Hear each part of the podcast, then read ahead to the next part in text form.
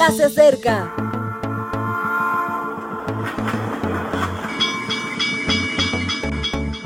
Partimos ya.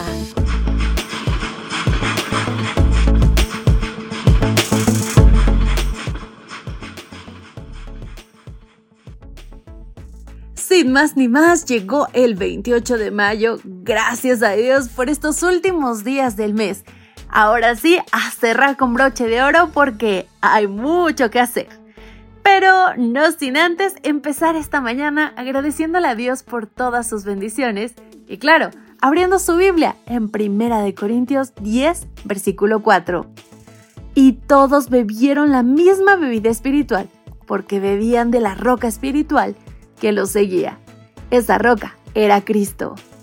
Tarea semanal es el título de hoy y promesas para esperar, nuestro tema. De vez en cuando, Elena de White nos sorprende con citas como esta. No quiero, hermanos, que ignoréis que nuestros padres estuvieron todos bajo la nube y todos pasaron el mar, que todos en unión con Moisés fueron bautizados en la nube y en el mar, que todos comieron el mismo alimento espiritual y todos bebieron la misma bebida espiritual, porque bebían de la roca espiritual que los seguía esa roca era Cristo, pero de la mayoría de ellos no se agradó Dios, por lo cual quedaron tendidos en el desierto. La experiencia de Israel referida en estas palabras del apóstol y registrada en los Salmos 105 y 106 contiene lecciones de advertencia que el pueblo de Dios en estos últimos días necesita estudiar especialmente. Esto a que esos capítulos sean leídos por lo menos una vez a la semana. ¿Qué tienen los Salmos 105 y 106 para que debamos leerlos semanalmente? Pues un par de cosas que son esenciales para aquellas personas que esperan en las promesas divinas. Primero, hacen historia de lo sucedido, de cómo Dios acompañó al pueblo a lo largo de sus diferentes experiencias, de sus periplos y dificultades. Recordar semanalmente, quizás el sábado a la noche, que Dios participa de nuestra historia e incluso concretar en qué momentos nos ha ayudado durante la semana, genera memoria activa. Constatamos la presencia de Dios y esa vivencia fortalece nuestra esperanza. Segundo, Jesús acompañó a su pueblo como una roca. Es curioso, usa la imagen de una roca rodante.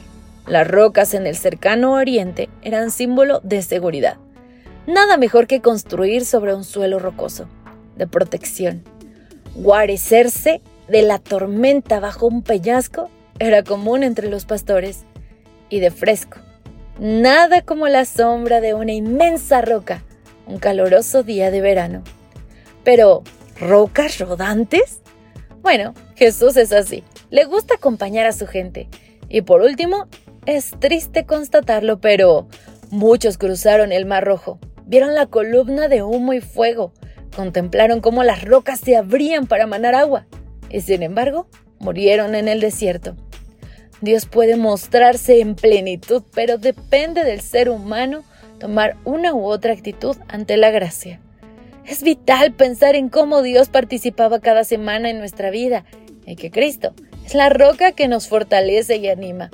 Es imprescindible pensar que no nos podemos acostumbrar a esos milagros y que hemos de vivir en consecuencia con nuestra fe. ¿Qué menos que hacerlo una vez a la semana? Querido amigo, quiero compartir algo contigo. ¿Qué pasa si el mar no se abre para ti? ¿Qué pasa si las dificultades te alcanzan? Nuestra fidelidad va de acuerdo a nuestra relación con Dios. Por eso cuando el milagro no ocurra, tú debes saber en tu corazón que Dios está ahí contigo y que si no ocurrió de esa forma, ocurrirá de otra. Dios te guiará y sabrá por dónde llevarte. Lo digo porque si tú no llevas una relación personal con Él, si tú no permites que cada día estas palabras como los salmos, como cualquier texto que encuentres en la Biblia sobre las promesas o lo que Dios ha hecho por ti, simplemente lo olvidarás.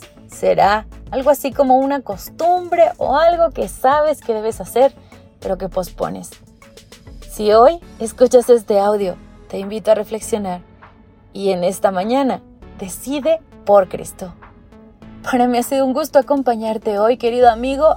Dios te guarde y te bendiga. Y recuerda, Maranata. Jesús regresará pronto. Gracias por acompañarnos.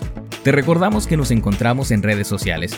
Estamos en Facebook, Twitter e Instagram como Ministerio Evangelike. También puedes visitar nuestro sitio web www.evangelike.com. Te esperamos mañana.